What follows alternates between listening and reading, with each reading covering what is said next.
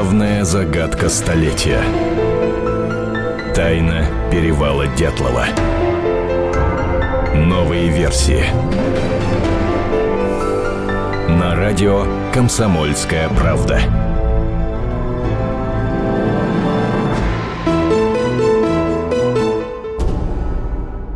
Добрый вечер, дорогие друзья. Радио «Комсомольская правда». Меня зовут Антон Челышев. Наталья Варсегова в студии, э, замредактора отдела Московского выпуска «Комсомольской правды». Наташа, добрый, добрый вечер. вечер. И человек, который вот уже несколько лет занимается э, темой трагедии на перевале Дятлова. Э, Наташ, мы встречаемся нерегулярно, а, ровно тогда, когда появляются э, у вас с супругом Николаем э, какие-то дополнительные сведения об истории расследования гибели группы Дятлова. Вот сейчас, что называется, очередная порция сведений подоспела, но для тех, кто, может быть, не каждый раз с нами, давай, я попрошу тебя для начала напомнить о том, что же произошло на Северном Урале зимой 1959 года. Да, конечно, сейчас мы вкратце напомним эту историю. Э, в 59 году, в начале 59 года, зимой в поход в горы Северного Урала отправилась группа туристов из 9 человек. Пошли они в 10... На самом деле, конечно, изначально их было 10, но один из них заболел, и был вынужден вернуться домой. Поэтому вот осталось 9 туристов, которые отправились в абсолютно беспримерный поход а, по горам Северного Урала. Этот поход, по-моему, около 150 километров была протяженность всего маршрута. Он был достаточно сложный. А, на тот момент это была третья высшая категория сложности для них, но сами ребята были подготовлены. Это были и студенты, старшекурсники Уральского политехнического института, и уже выпускники. Был среди них и самый такой, вообще самый старший участник участник группы Семен Алексеевич Золотарев, который к этой группе присоединился в самый последний момент. А, о нем мы поговорим как раз попозже, этому будет посвящена вся наша программа. Но суть в том, что а, группа «Домойка» не вернулась. Они трагически погибли на безымянном, тогда безымянном перевале, позже стали называть этот перевал именем Игоря Дятлова, руководителя группы. А, что случилось на этом перевале, непонятно до сих пор. Поиски длились э, несколько месяцев. Все, всех ребят в итоге нашли мертвыми. Никто из них не выжил. А, московские альпинисты, которые приезжали на место в самом начале поисков от э, организации спортивных обществ, они э, установили, они писали отчет отдельно в ЦК КПСС. Мы видели этот отчет и читали, его можно прочесть на сайте Комсомольской правды. Там, кстати, очень много материалов по нашему расследованию в разделе «Тайна перевала Дятлова». И э, вот в этом отчете написано, что вечером ребята установили палатку на склоне, на склоне, на небольшом склоне – даже, видимо, начали ужинать, потому что был, они начали резать окорок в палатке. Но что-то их напугало. В отчете так и говорят, что так и пишут альпинисты, что внезапный страх заставил их покинуть палатку. Судя по всему, это был не просто внезапный страх, это было, был страх смерти. То есть это был страх какой-то внезапной смерти, что-то, если бы они не покинули палатку, они бы погибли на месте. Поэтому ребята, спасая свои жизни, палатку покинули.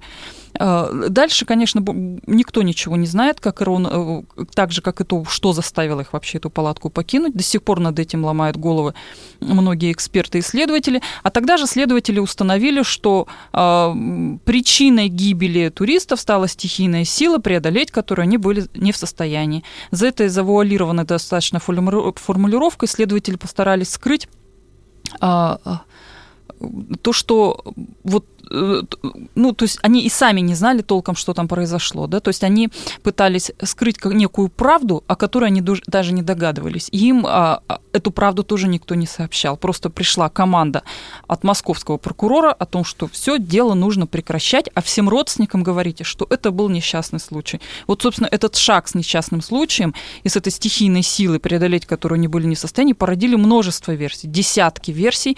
А, и от снежного человека НЛО до ракетной техники, которая якобы потерпела крушение в районе перевала и погубила туристов. Но никто до сих пор достоверно не знает, что там произошло.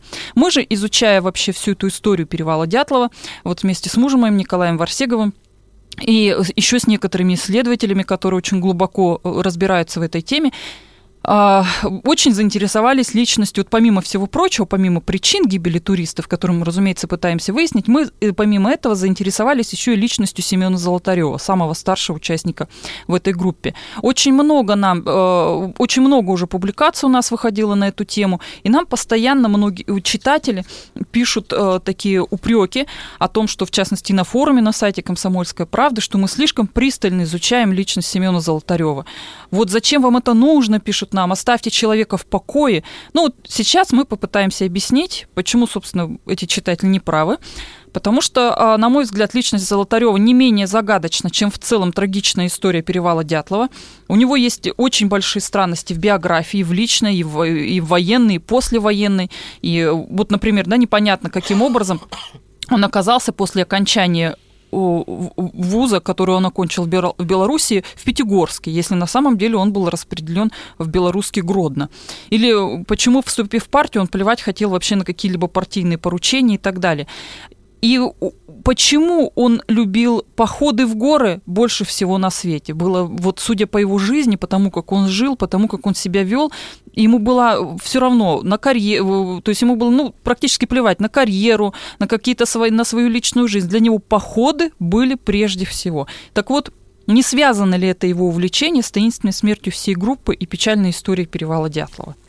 Вот это мы сейчас и постараемся понять, потому что мы э, отыскали новые документы о Семене Золотареве, обратившись в Государственный архив новейшей истории Ставропольского края. И вот благодаря его сотрудникам, в частности, директору Наталье Любимовой, мы узнали немало интересного. Но ты тем... говоришь новые документы. Э, наверное, часть наших слушателей, э, может быть, не помнит, а может быть и не знает, не слушали наши предыдущие программы. Они и э, о старых документах не в курсе. Напомни, пожалуйста, что вы с Николаем добыли некоторое время назад, чтобы ну вот, пролить, скажем, первый свет на биографию Золотарева. Значит, что у нас есть? У нас есть документы Семена Золотарева из партийного архива. И это Российский государственный архив социально-политической истории. Московский федеральный архив. А, значит, там у нас как, в то время, когда Семен Золотарев переоформлял свой партийный билет, он, был, он заполнял анкеты и такие небольшие карточки на него заводили с, с его вклеенной фотографией. Так вот, из этих анкет нам наконец-то стал известен более-менее подробный путь воинский Золотарева, где он служил, в какие годы, в каких частях и так далее. Да, давайте сделаем небольшое отступление. Напомним, что Золотареву, Золотарев был старшим, как ты сказала, членом группы, но насколько старшим? То есть ребята были студенты, им было по 20, чуть за за 20, кому-то 19. Ну, по-моему, вот э, э, Рустему Слободину было... То есть ребята были э, четверокурсники, пятикурсники, это примерно 21, 21, 22 года. Рустем Слободин был немножко постарше, а Семену Золотареву вообще, ну, 2 февраля, в день гибели группы, исполнилось 38 лет. То есть он был почти на 20 лет старше. То есть да. человек Прошедший опытный, войну, поживший, фронтовик. Да, фронтовик. Да, орденоносец, орден Красной Звезды у него был, то есть достаточно весомая награда. Так вот, а, мы узнали из тех документов партийных полный воинский путь Золотарева, но это все было, конечно, заполнено его рукой, то есть это его слова, и он сам это практически все заполнял, или с его слов это заполняли. А когда один, одна из исследовательниц, э, Галина Сазонова, попыталась проанализировать его воинский путь, то оказалось, что история частей, где он служил, не совпадала с э, датами его службы. То есть, например, я сейчас по цифрам, конечно, не вспомню, да, какие батальоны, но, например, вот определенный батальон, в который он пишет, самым первым он туда пришел, как только он пришел на фронт, он поступил в определенный батальон, и он там служит ровно, пол, ровно полгода. Так вот этот батальон, например, когда Семен Золотарев закончил в нем служить, он к тому времени уже давным-давно был расформирован, потому что он попал в очень серьезную передрягу. Это был котел. Я сейчас, к сожалению, по-моему, под Ростовом на Дону. Я сейчас не вспомню его название. Но и, и там практически весь этот батальон э, разбомбили фашисты, разгромили. Осталось и выжило буквально, может быть, человек 10 из этого батальона. И, насколько мы понимаем, Семена Золотарева нет в списках числившихся, выживших. да, выживших там. Поэтому вот примерно такая же история со следующим батальоном начинается. Но это вот мы этому посвящали отдельную программу. Можно в архиве на сайте «Комсомольской правды» в разделе «Радио КП», наверное, это посмотреть, если Давай кому-то будет интересно. А, это я, я полагаю, что я совершенно точно знаю, что это интересно очень многим, поэтому всякого рода такие напоминания лишними никогда не будут. Сейчас мы сделаем небольшую паузу, через две минуты вернемся в студию и продолжим этот разговор. Тайна перевала Дятлова. На радио «Комсомольская правда».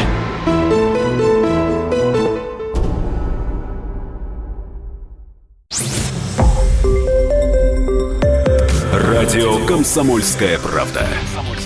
Более сотни городов вещания и многомиллионная аудитория. Барнаул 106 и 8 FM. Эм. Вологда 99 и 2 FM. Эм. Иркутск 91 и 5 FM.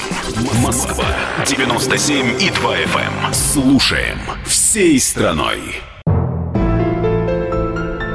Главная загадка столетия. Тайна перевала Дятлова. Новые версии. На радио «Комсомольская правда».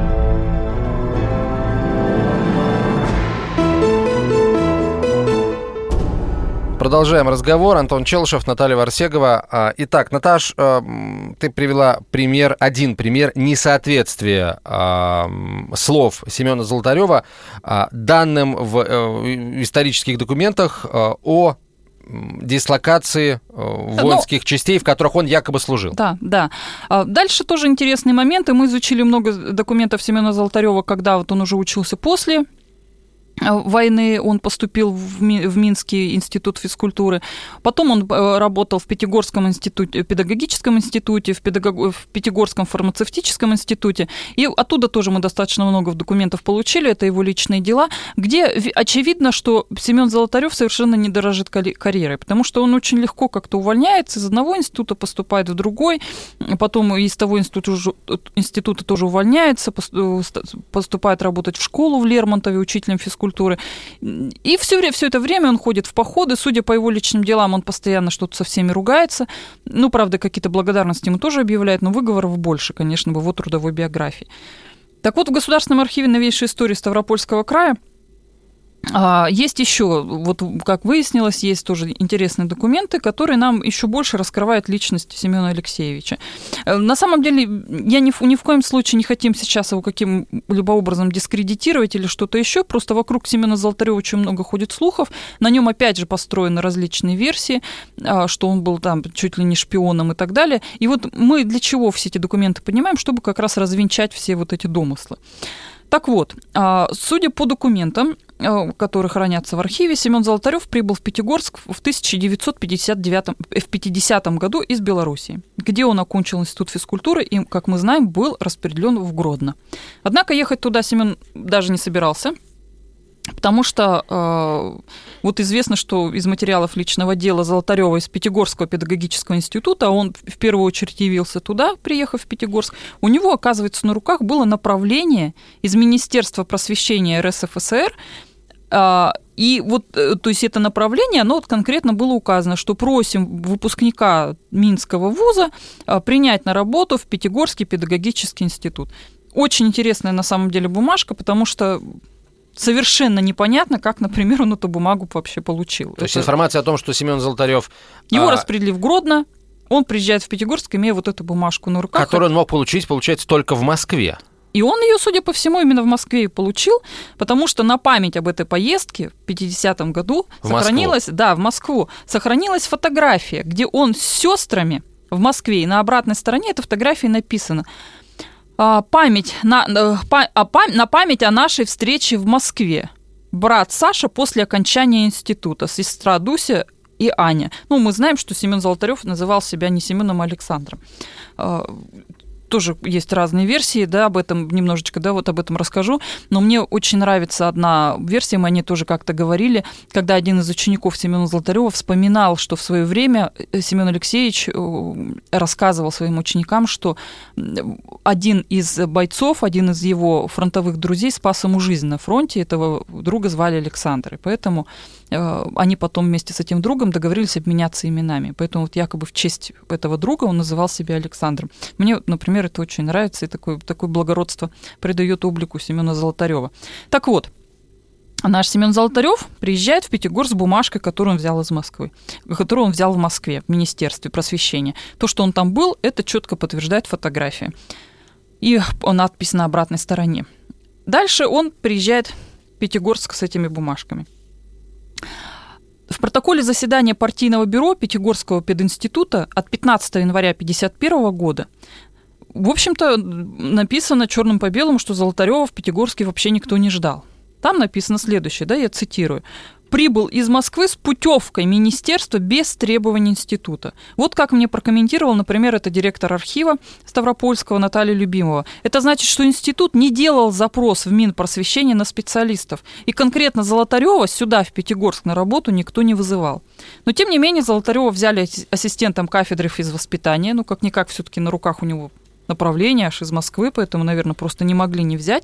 Как коммуниста его сразу поставили на учет в партийную организацию пединститута, а дальше уже его так контролировали, да, то есть проверяли, как он вообще ведет занятия, может он, не может их вести. И как выяснилось, опять же, в следующей характеристике, он имеет очень слабую теоретическую, особенно практическую подготовку, и поэтому самостоятельно проводить уроки физвоспитания не может. Плюс ко всему, ему еще был сделан выговор за то, что он э, за антипартийное поведение, выразившееся в нарушении трудовой дисциплины и появлении на избирательном участке в нетрезвом виде. О, то есть ух ты. Абсолютно э, так ну, какое-то безбашенное, по-моему, на мой взгляд, такое поведение. Ну, с одной стороны, да, с другой, э, выбор, я вот сейчас у нас выборы назначают всегда на выходные дни, да, то есть, эм, может быть, это тоже был выходной день, что может человеку помешать опрокинуть рюмочку другую Здесь... в выходной день? Он же не устроил там дебош или все-таки устроил там дебош? А мы не знаем, что значит вот эта формулировка, мы же не знаем, что под ней скрывается антипартийное поведение, выразившееся в нарушении, в нарушении трудовой дисциплины. Поэтому, может быть, и нарушение трудовой дисциплины просто потому, что он в нетрезвом виде на участке появился, а может быть еще что, а может оскорбил кого-то, а может матерком угу. кого-то отправил куда-то и так далее. Я просто о чем э, думаю сейчас сейчас. Э, э, естественно, это не более чем мои домыслы, э, которые основываются на, на реалиях сегодняшнего дня. Вот есть педагогический институт, там наверняка э, всегда есть конкуренция за места, за рабочие. И тут приезжает человек, которого никто не ждал, которого никто не брал в расчет каких-то кадровых перестановок, и этот человек э, с бумажкой из Минпросвещения э, РСФСР принимается на работу. Наверняка там были те, кому это не понравилось. Ну и э, учитывая, что он вот партийный... То есть ты полагаешь, что его могли, ему могли помочь уйти из института, Ну, в общем, да. У меня, я, я бы не стал стал исключать э, этого, но э, еще раз скажу, это сугубо вот предположения мои. Ну, в общем, э, здесь я дальше продолжу, да, вот эти наши рассуждения. Цитата из протокола, сейчас скажу, протокол заседания партийного бюро парторганизации партийного, Пятигорского педагогического института от 15 января 1951 года. Так вот, разбирают персональное дело товарища Золотарева. Поведение товарища Золотарева с первых дней в институте, э, в институте недобросовестно. Его приезд с путевкой мин, э, Министерства без требований института, претензии на оплату подъемных зарплаты за то время, когда он не работал, нарушение трудовой дисциплины, клевета и неискренность. Все это характеризует товарища Золотарева с отрицательной стороны. С ним считались как с молодым специалистом, он этим пользовался, взял от института все, что возможно. Он не чувствует ответственности за порученную ему работу и не имеет тенденции к исправлению. Считая, что его нужно освободить от работы в институте, может быть, перевести на работу в школу, объявить выговор как члену партии. Вот это, это на самом такое деле... серьезное весьма а, взыскание. Серьезное, да, серьезное взыскание, и его можно на самом деле как угодно трактовать, что на самом деле, может быть, он плохо работал, он там что-то себе вот там слишком много всего требовал, он такой нахал, он так нагло себя вел, а тут здесь вот такие уважаемые люди в этом институте. Институте можно, можно вот так, да, например, подумать. А есть мнение такое, что на самом деле ему просто помог... его просто хотели уволить. Он никому не нужен был в этом институте. Вот как ты правильно ну, сказал общем... перед этим, что, ну извините, мест нет, да, работать негде, похоже, мест нет. Похоже, да. Но а, в Пяти... на тот момент, ну я не думаю, что Пятигорск сейчас город маленький, да, и там не, не слишком много вузов. И на тот момент тоже вузов-то было по пальцам перечесть в Пятигорске. И уже то есть это 15 января протокол у нас, э, его разбирает на партсобрании, а 30 января 1951 года Семен э, Золотарев зачисляет лаборантом курса физического воспитания Пятигорского фармацевтического института, руководство которого почему-то не смущают слабые профессиональные данные нового сотрудника. Но у меня большие сомнения, что как-то ректоры между собой не, не общались. Наверняка они общались. И как-то взять такого слабого сотрудника к себе в штат – сначала берут его ассистентом, а следом его, он уже становится преподавателем физкультуры. Но, тем не менее, вот он тут же переходит из одного института в другой. И в фармацевтическом вузе Золотарев отработал три с половиной года. А были у него там претензии к его профподготовке, профпригодности? Вот что касается его профподготовки, тут на самом деле э, я не, я не видела таких документов. Но что, что касается по э, его поведению, угу. здесь вот как раз моментов было очень много. Например, а, вот э, такой интересный момент. Дело в том, что параллельно с работой в ВУЗе он учится на вечернем отделении Пятигорского университета марксизма-ленинизма.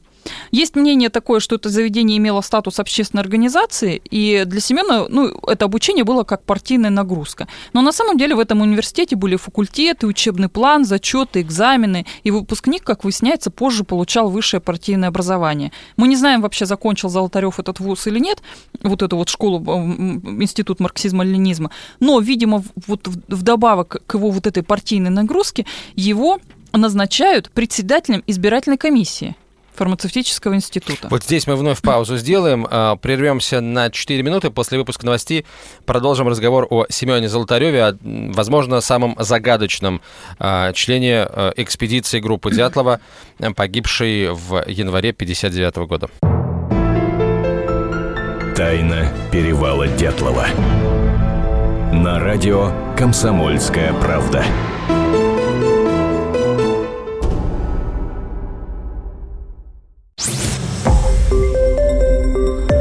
Радио «Комсомольская правда».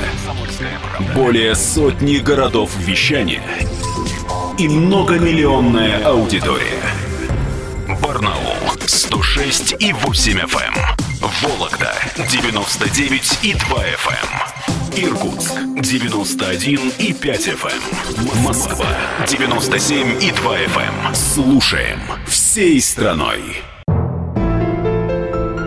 Главная загадка столетия. Тайна перевала Дятлова. Новые версии. На радио «Комсомольская правда».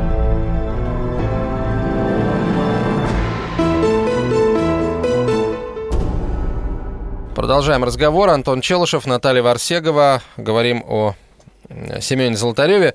А, то есть получается, что несмотря на все эти э, выговоры по партийной линии, Золотарева сделали, как ты говоришь, председателем избирательной комиссии фармацевтического института, где он Работал. Работал. Да. И на самом деле должность и по сей день такая ответственная, весьма хлопотная. В то время, мне кажется, тоже такое, ну, то есть не менее она была ответственной и хлопотной. Но нашему герою вообще как-то, как мне кажется, море по колено, потому что зимой 53 -го года он, я дальше цитирую документ, не посоветовавшись с партийным бюро, оставил избирательный округ, председателем которого он был, и ушел в туристический поход на гору Машук и, на, на гору Машук и Бештау. Партсобрание выносит поведение физрука дальше на обсуждение. И опять я цитирую, принимая во внимание искреннее заверение Золотарева, что он перестроит свою работу, его не наказывают как вопиющего нарушителя трудовой дисциплины. Мне кажется, что а, какого-то, наверное, ну, рядового сотрудника за такие дела не то чтобы уволили, наверное, из партии бы исключили. Ну. А здесь даже выговора никакого не следует, потому что, ну вот он же искренне заверяет нас, что он перестроит свою работу, и поэтому мы его не будем наказывать. Ну, я бы на самом деле сказал, что э, странно в принципе, странно то, что его в принципе э, назначили на столь ответственный пост с таким, в кавычках, послужным списком. Ну, нет, ну это же мы сейчас говорим, да, мы его сейчас такую, конечно, плохую характеристику делаем, но на самом деле у него в фармацевтическом институте было немало благодарности за организацию каких-то соревнований, еще в каких-то мероприятиях он участвовал, поэтому там были какие-то поощрения, благодарности, но, тем не менее, были вот такие выпады, как вот в данном случае он оставляет, как председатель комиссии, он оставляет эту комиссию, избирательный округ и уходит в горы. Я вот я спросила директора архива Наталью Любимову, что почему, вот как вы думаете, почему его не наказывают? На что она мне сказала, что на тот момент Золотарев вообще считался молодым специалистом. А, так называли тех, кто еще не отработал три года после вуза. По вот этому своему а, открепительному удостоверению, которое после вуза выдавали, они обязаны были три года отработать на одном месте, и вот и не уволишь этого молодого специалиста, ничто ты с ним не сделаешь, пока эти три года не пройдут, поэтому с ним и возились, как с малым детем. Но здесь другой вопрос возникает, ведь в Пятигорском институте с ним возиться не стали, хотя там тоже срок три года еще не истек. Его через полгода уже уволили, судя по, тому, по той выдержке из протокола партийного собрания, которую мы в прошлой части программы записали. Его через полгода уволили, ну не нужен им был такой сотрудник. А в фармацевтическом вузе с ним возятся. А дальше что у нас происходит. Он дальше уже не раз еще нарушает партийную э, дисциплину. Он мог себе позволить вообще не явиться на партсобрание, э, где вновь разбирали его поведение недостойное. Потом, и в итоге из, из фарминститута его увольняют. Почему увольняют? Увольняется следующей формулировкой. Уехал в командировку по второму совмещаемому месту работы и не поставил об этом в известность руководство вуза. Таким образом, мы узнаем, что, оказывается, наш Семен Золотарев работал где-то рабо- еще. Работал где-то еще.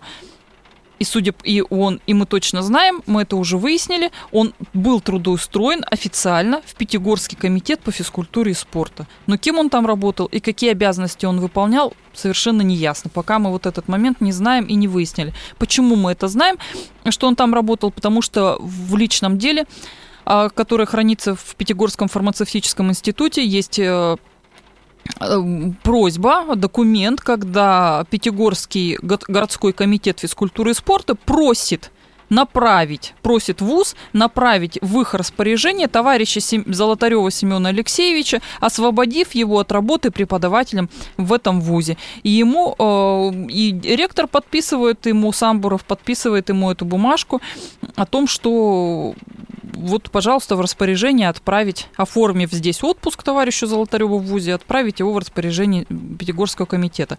И вот, ну, пока... То есть это, это получается, это было еще... Э не трудоустройство Золотарева. То есть, получается... Эм... Нет, он, мы из этой бумажки мы понимаем, что он, где он работал. Он работал, у него второе место работы было Пятигорский комитет физкультуры и спорта, который, который просто просит э, сотрудника, который у них работает, совмещает да, должность, ага. совмещает должность, он просит руководство Пятигорского вуза, чтобы они временно освободили от работы преподавателем и отдали в распоряжение Пятигорского комитета. Но То есть, видимо, это... Комитет, это, получается, такая организация, ну, скажем, более серьезная, чем вуз, потому что это комитет, э, спорткомитет при горосполкоме. При видимо. горосполкоме, конечно. Это, ну, чиновничья организация, это чиновники сидят, которые контролируют все вот эти вузы, всех учителей физкультуры, преподавателей и так далее.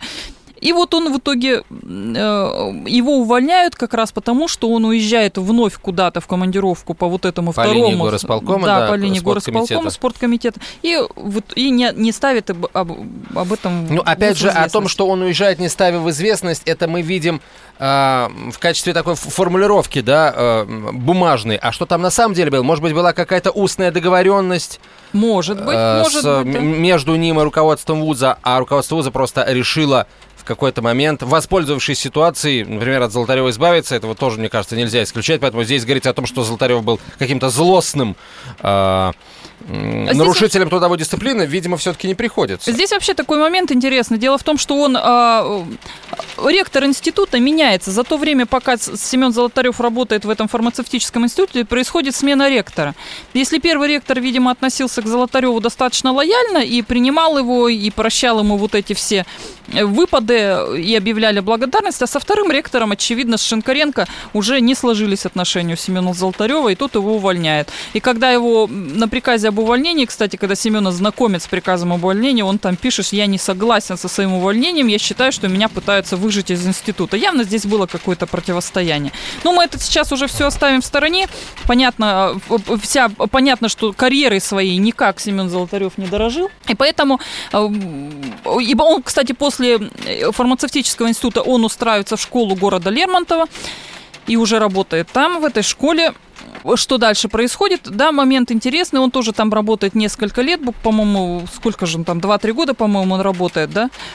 Да, в 54 году, даже 4 года он там работает, 3, 3 полных учебных года он там отрабатывает. Давай сейчас сделаем небольшую паузу, потому что наши слушатели удивляются шуму который они слышат вот на заднем фоне, программа записывается в тот момент, когда в Москве, а, к Москве подошла вот эта самая буря, которую обещали а, к концу недели. И вот в этих условиях, когда за окном идет не просто ливень, а ливень с градом, мы и пишем программу. Поэтому вот этот шум, друзья, это градины, которые падают на наш жестяной подоконник, расположенный за окном, но это все настолько шумно, настолько мощно, что вот э, микрофоны, я чувствую, это прекрасно все записывают. В общем, просим прощения, ну, это стихия, никуда от этого не деться. Мне кажется, она только колориту добавляет, да, как определенного шарма добавляет этому нашему разговору.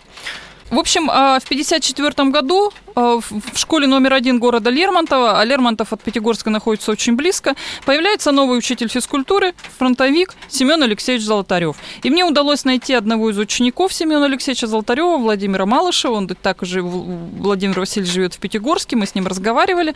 И вот он а, достаточно интересно рассказывает о своем учителе.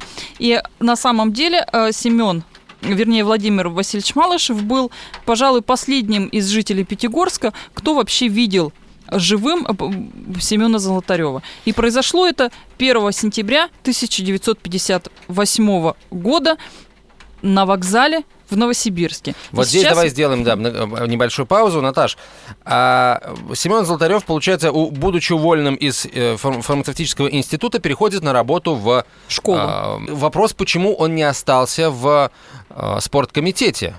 В котором, с которым сотрудничал, будучи преподавателем А института. мы пока ничего про это не знаем. Нам нужны документы, надо понимать, чем он занимался вообще в этом спорткомитете. Мы сейчас занимаемся этим вопросом. Если что-то удастся выяснить, то, то конечно, мы об этом это, обязательно это расскажем. Это такое вот белое да. пятно информационное, которое еще предстоит заполнить. Ну хорошо. А, а пока я по, предлагаю... а по времени сколько прошло между увольнением из института и приходом в школу? Ну, в 54 году его, получается, уволили в июне. И в школу он пришел, ну, вот, однако, с начала учебного а, года. То есть, уже 1 сентября уже он да. уже в школе. Интересно. Вот. А, и я предлагаю послушать о том, как произошла вот эта встреча 1 сентября 1958 года на Новосибирском вокзале, когда, э, будучи еще 17-летним подростком, Владимир Васильевич Малышев встречает на вокзале в Новосибирске. И почему вдруг в Новосибирске Семена Алексеевича Золотарева? Это было 30 августа или 1 сентября. Пошли, поехали домой. Остается килограмм сахара и 4 рубля денег. Ну и так на билет там что-то оставалось, я не помню, сколько там надо было. Мы с ним пришли на железнодорожный вокзал, выстояли эту очередь. Билетов нету, плацкартных, или даже в общем вагоне.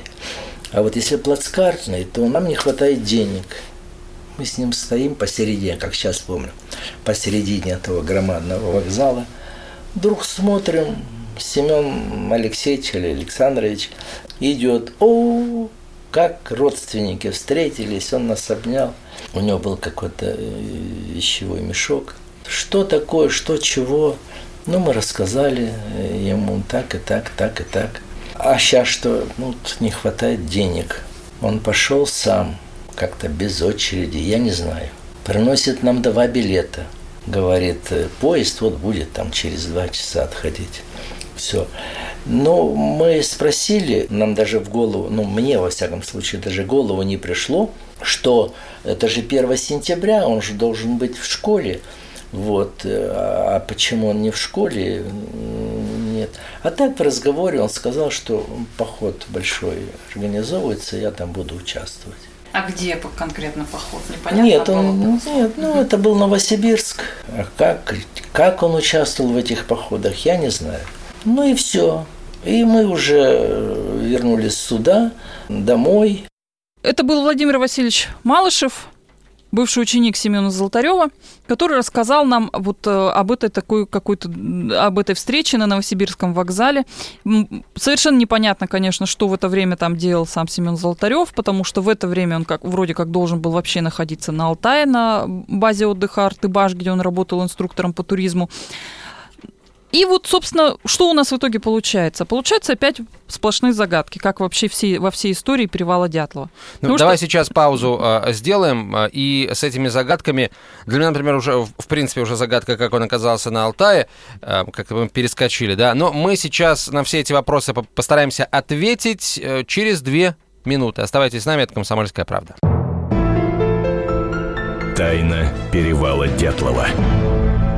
На радио «Комсомольская правда».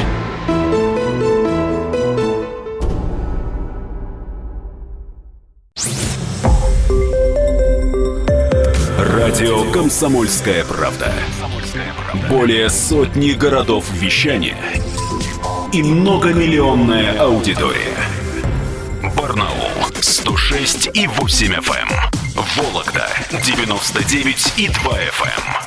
Эм. Иркутск 91 и 5 FM. Эм. Москва 97 и 2 FM. Слушаем всей страной. Главная загадка столетия. Тайна перевала Дятлова. Новые версии. На радио «Комсомольская правда».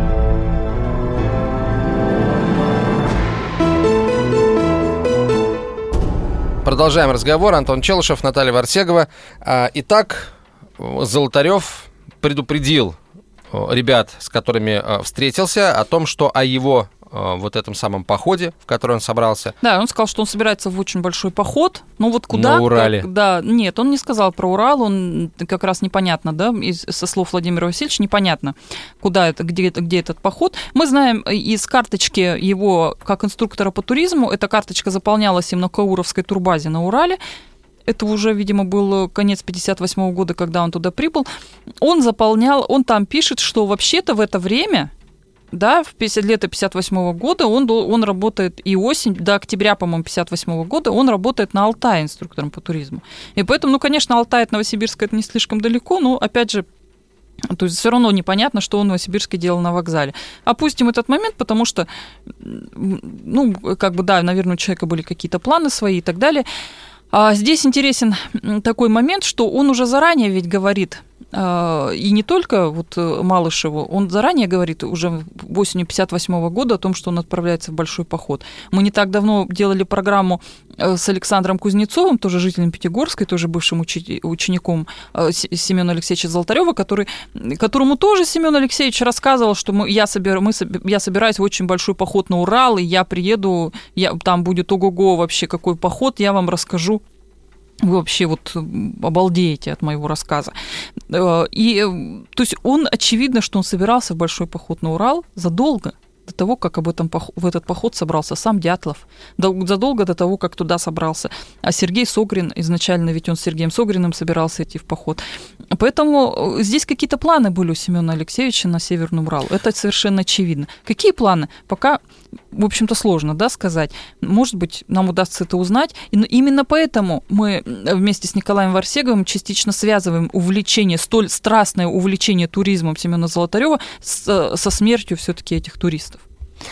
А можно вообще предположить, что говоря о каком-то большом походе, в который собирается э, он, Золотарев имел в виду э, вовсе не поход с группой Дятлова, потому что то, как просто он э, сначала пришел к Согрину, а потом от Согрина эм, ему было все равно ушел, идти, да, да, ушел к Дятлову. Может быть, э, действительно эти походы он рассматривал как, ну, условно говоря, тренировочные для чего-то еще более знакового, о котором, ну, которому получается так и не дано было случиться, либо, может быть, это случилось, случилось без Золотарева и случилось таким образом, что мы об этом вообще ничего не знаем. Ну, в общем, э, да, ему было все равно с кем идти туда. Ему важна была территория, это понятно, Северный Урал. А вот с кем идти, это вот было как-то не очень. Его, его, видимо, вот интересовал Приполярный Урал и Северный Урал, потому что Согрин-то у нас на Приполярный Урал шел, а, Золотарев, а Дятлов шел на Северный Урал. И вот это вот какая-то его отговорка с тем, что мне у Дятлова поход короче, поэтому я пойду с ним, э, и потому что мне нужно к маме, да, скорее на Ставрополь ехать, в Ставрополе. Ну, вот мне кажется, она немножко такая не очень, конечно, ну, такая правдивая, да, правдоподобная. И вообще вот э, сам по себе образ фронтовика Семена Золотарева, который не дорожит ни карьерой, ни партийным положением, ни семьей, которая, кстати, у него так и не сложилась, э, и всю свою жизнь посвятить главной своей страсти это походам, вот он как-то вообще не вяжется все это с образом советского человека, потому что ради этих походов он мог подставить руководство учебных заведений, где он работал, да, он мог подставить своих коллег, партийных начальников, ему как-то вот все равно было абсолютно, как-то шел по жизни ну, на первый взгляд, достаточно безбашенно. Либо так идут по жизни люди, за которыми, у которых есть сильный покровитель, там, да, человек или организация, которых всегда прикроют, спасут и вытащат из любой беды. Ну, вот кажется, что так. Но есть один момент в биографии Семена Золотарева, это мы тоже знаем из документов Государственного архива Ставропольского края, по новейшей истории, что если бы у него был хоть какой-то покровитель, наверняка э, у него было бы какое-то жилье свое. Да? Ну вот, в частности, у жилищный-то вопрос для него бы решили. А, но а, на первых порах он живет у тетки, и с этой теткой, судя по всему, часто ругается, потому что тетка пишет на него жалобы в партийную организацию. А после у него появляется женщина, с которой он а, какое-то время живет, и даже сын у них рождается. Судьба сына, конечно, совершенно неизвестна сейчас. Ну, в общем, у него появляется эта женщина, с которой он тоже пытается решить жилищный вопрос потому что его даже не наказывают, а его разбирают на одном из партсобраний 1954 году, по-моему, как э, соучастника в даче взятки для решения жилищного вопроса. То есть взятку-то давала его гражданская жена, а он шел как соучастник. Может быть, вместе пришли, а деньги она протянула, и вот поэтому он пошел как соучастник. Поэтому здесь тоже вопрос о какой-то покровительственной организации или о покровителе. Вот, он, вот этот факт его да, нивелирует, вот этот момент, что вряд ли, наверное, у него был какой-то покровитель. Но, может быть, кстати, я даже, знаете, как-то вообще подумала, когда изучила все эти документы архивные, он такой человек, вот как свой среди чужих, чужой среди своих. То есть вот вроде бы и не, к, не к тем, и не к этим, а сам по себе живет. И, может быть, правы те, кто считает, что образ жизни Золотарева э, это вообще как некая внешняя оболочка, а на самом деле он выполнял какие-то тайные поручения спецслужб. Тогда ну, вопрос, каких наших или не совсем наших? Непонятно, да, здесь непонятный этот момент, но в то же время, будь он, допустим, каким-то э, сотрудником спецслужб, зачем же тогда интриговать с мальчишками, со своими учениками и рассказывать им о предстоящем походе? Ну, обычно так себя не ведут, да, как-то, ну, сотрудники спецслужб. Ну, если, ли, если он хочет, чтобы а, а, все узнали о том, что он а, в, через какое-то время исчезнет из этого населенного пункта, и хочет, чтобы все думали, что он отправился в поход, по-моему, как раз лучший способ это сказать мальчишкам, которые всем сообщат, что вот а, дядя Сёма отправляется в поход. А куда на самом деле отправляется дядя Сёма, будет известно только ему и тем людям, с которыми он в этом самом месте будет встречаться. Ну, понятно, что это я уже конспирологию нагоняю, но действительно фигура Семена Золотарева, она весьма, не то чтобы неоднозначная, она, вот как ты э, справедливо отметил, складывает впечатление, что его биография это, это такая информационная оболочка, за которой э, скрывается совершенно другой человек. С другой стороны, у него э, есть мама, в Белару... Была мама в Беларуси, Нет, да? она, на Ставро... а, она про... жила а, на Кубани, а он на, потом наоборот, перевез да. ее на Ставрополе, да. да. А, но факт того, что у него э, здесь, э, в, в России, были корни, не не оспаривается никем, Нет, да, сестры. Конечно, да, он родился, станица Отрадная, там до сих пор ой, Отрадно удобная, там до сих пор родственники живут его двоюродный племянник, по-моему, Петр Герасимович там живет сейчас. Сестры жили в, в Москве, да, на тот, в, 50, на, в 50-х годах. И, и живы их, их дети, до сих пор они живут тоже в разных местах. Поэтому вот э, корни у него, конечно, абсолютно русские, это понятно. Но что, чем он занимался действительно по жизни, что это, что это был за человек, вот это, конечно, интересно. Меня знать. смущает вот несоответствие а, его автобиографии фактической информации о боевых путях частей, в которых он служил. Вот это меня, если честно, смущает больше всего, потому что мы знаем, что действительно большое количество наших воинских соединений на, на первых этапах войны попадали во всевозможные котлы, а, разбивались, было очень много пленных, десятки, сотни тысяч. Естественно, с кем-то пытались работать э, немецкие спецслужбы, кого-то пытались вербовать, кого-то, безусловно, вербовали и оставляли в качестве а, агентов на, соответственно, и сначала на оккупированных территориях, а потом покидая Советский Союз уже на возвращенных советских территориях. Вот. И, естественно, с этими агентами потом каким-то образом сохранялась связь. Но был ли Семен Золотарев вот одним из таких агентов, мы можем только гадать, только предполагать. Потому что действительно в его биографии есть очень большое количество вопросов и белых пятен. А правильно ли я понимаю, что а, вот следующий этап ваших поисков это получение очередной порции информации о Семене Золотареве Дело в том, что у нас до- достаточно большой вообще план намечен на этот год работы. И мы не только, конечно, для, по Семену Золотареву работаем, у нас есть еще направление, например, в Новосибирске. Я вот недавно вернулась из командировки, мы там тоже искали кое-какие э, следы там, да, истории перевала Дятлова. Сейчас пока поинтригую, не буду рассказывать подробности, но, в общем, публикация скоро будет, появиться, надеюсь, Будет на публикация, сайте. будет эфир очередной, значит. Да, обязательно мы сделаем. Отдельно у нас будет работа по Екатеринбургу снова. Тоже там большой пласт работы еще у нас остался, и надо много еще выяснить там. И есть места, где кое-какие документы можно поискать. И, разумеется, большая работа у нас проводится в Москве. А, в частности, здесь вот немножко приоткрою завесу тайны. А, в частности, мы пытаемся все-таки либо подтвердить либо опровергнуть ракетную версию. И мы уже примерно знаем направления, в которых мы будем работать, и мы работаем в этих направлениях. Если нам что-то удастся сделать до конца года, то это будет большой плюс.